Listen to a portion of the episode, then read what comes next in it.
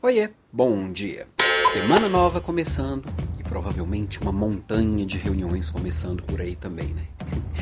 É, reunião acabou virando um padrão, principalmente para quem trabalha à distância. Reuniões que eu organizo, reuniões que eu sou convidado e muitas vezes a gente não para para pensar por que, que eu estou em cada uma dessas reuniões. Por que cada uma dessas reuniões existe? Qual é o propósito? Qual é o contexto? Para que cada pessoa que está ali naquela reunião está ali naquela reunião? Se tornou meio que um modelo de gestão que as pessoas vão repetindo muito sem pensar. Muito do que a gente faz no dia a dia é meio que sem pensar. E toda vez que a gente para para refletir sobre aquilo, a gente tem a oportunidade de tomar decisões melhores. Por exemplo, dizendo não para algumas reuniões que a gente foi convidado. Tem muita coisa que a gente foi convidado simplesmente porque sim. E às vezes não é necessária a nossa presença foi só um fórum que alguém criou para poder mostrar que está fazendo alguma coisa. E isso não deveria acontecer. Uma reunião deveria ser um espaço para tomada de decisões, que as pessoas constroem coisas junto e que ali a coisa vai acontecer a partir daqueles cérebros, daquelas mentes que estão ali juntas, que somadas são muito mais do que elas separadas. Né? É, é onde um mais um vai ser muito mais do que dois. Pensando nisso, quando você for aceitar uma reunião, pense o que, que eu vou agregar ali. Para que, que eu fui chamado? Por que, que eu estou ali? Em que contexto que a pessoa que que está montando a reunião, que está organizando a reunião, me convidou? Às vezes é aí perguntar qual que é o meu papel ali, o que, que você espera de mim?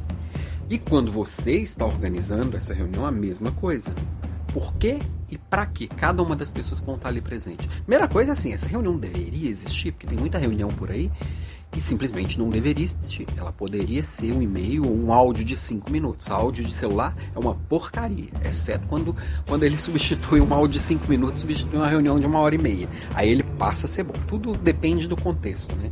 E aí você pode fazer boas escolhas. Acho que tudo relacionado à gestão, tudo relacionado à liderança, passa por boas escolhas. Não dá para falar assim, reunião é bom ou ruim. Pode ser ótimo, pode ser péssimo. Um áudio de 5 minutos é bom ou ruim, pode ser ótimo, mas também pode ser péssimo. Tudo tem a ver com escolhas, escolhas adequadas, escolhas inteligentes e como que você envolve as pessoas de uma forma que vai dar a essas pessoas realmente autonomia para construir junto. Se tem alguém que precisa entrar numa reunião, fechar o computador, só prestar atenção, ficar até o final e depois ir embora, essa pessoa não deveria ter ido para reunião. Simples assim. Que é o que geralmente acontece. Gente, fechem os computadores, vamos prestar atenção. Para mim, essa reunião já começou errada. Para mim, as pessoas deveriam estar ali participando, não ouvindo. Um PPT, alguém lê um PPT que, sendo que eu aprendi a ler aos 7 anos de idade deveria ser uma, um ambiente de troca. E se o computador está aberto, fechado, pouco importa. O mais importante é que as pessoas estejam presentes. Se o computador aberto me ajuda a participar, consigo trazer mais dados, consigo já acionar pessoas, é muito melhor aberto do que fechado. Pensa nisso. Próxima vez que falar, fechem os computadores, porque sim. Tá? reunião boa é reunião de troca, não é uma reunião de apresentação. Pensa nisso. Beijo para você e até breve.